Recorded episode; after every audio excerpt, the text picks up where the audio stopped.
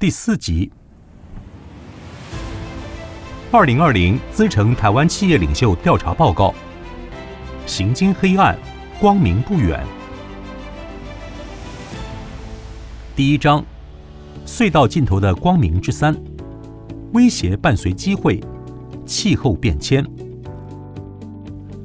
二零二零年是世界地球日第五十周年，是人类抗暖史上极具意义的一年。然而，历经半世纪，人类对抗暖化却未见明显成效。过去这一年，大自然毫不留情地向人类社会进行反扑，从亚马逊雨林、美国加州、澳洲接连烧起漫天野火，到西伯利亚、阿拉斯加的永久冻土融化，各种极端气候。密集火山爆发及大规模地震等天灾讯息从未间断。根据世界经济论坛发布的《2020年全球风险报告》，极端天气事件未能成功减缓气候变化、重大自然灾害、生物多样性丧失以及人为的环境破坏，名列未来十年最有可能发生的前五大风险，创下该调查十四年来。首次前五大风险均与气候相关的惊人纪录。随着地球暖化持续加剧，二零一九年，包括英国、法国、加拿大、爱尔兰等多个国家纷纷宣布进入气候紧急状态。在台湾，由产官学等防灾专家组成的台湾防灾产业协会也宣布，台湾将在二零二零年进入气候紧急状态，并预估。若全球二氧化碳浓度按照目前成长速度持续提升，最快将在二零三六年突破四百五十 ppm 浓度。换言之，即将突破二零一五年巴黎协定所约定的摄氏两度 C 活命线浓度。气候变迁绝非虚幻的恐惧，而是真实且深刻地影响人类生活与生命安全。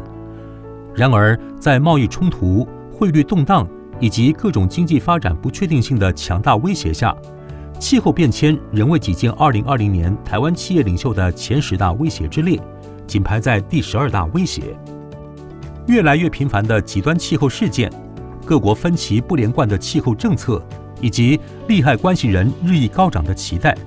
再再让今日的企业领袖面临更多威胁与挑战。但挑战也带来机会。根据二零二零年 PwC 全球企业领袖调查，全球有百分之二十五的受访者看好气候变迁将为公司带来重要的新产品或服务机会。然而，台湾却仅有百分之八的企业领袖高度看好此机会点。同时，全球有百分之十四的受访者认为公司将受益政府资金或绿色投资，但台湾。同样，只有极少数百分之五的企业领袖认为将因绿色投资受益，显见台湾企业领袖们对气候变迁为企业带来的机会与威胁仍感受不深。台湾企业过去长期依循褐色经济典范，追求成长。根据欧盟全球大气研究碳排放资料库，二零一八年台湾人均碳排放量达十二公吨，排放量名列全球第二十五名，不仅超过新加坡。德国与中国，绝对值更远高于全球平均的四点九七公吨。随着全球环保意识觉醒，使得台湾企业面临到极大的国际减碳压力。如同 SEMI 国际半导体产业协会全球行销长暨台湾区总裁曹世伦所说，除了全球大型科技企业高度注重绿色制造，也看到像 RE 一百的组织，鼓励企业承诺百分百使用绿色能源。从二零一四起至今，在全球已有包括 Google、Facebook、Apple、亚马逊等一百五十五家大型企业加入会员。这些都是台湾科技产业制造业的上游产业跟源头。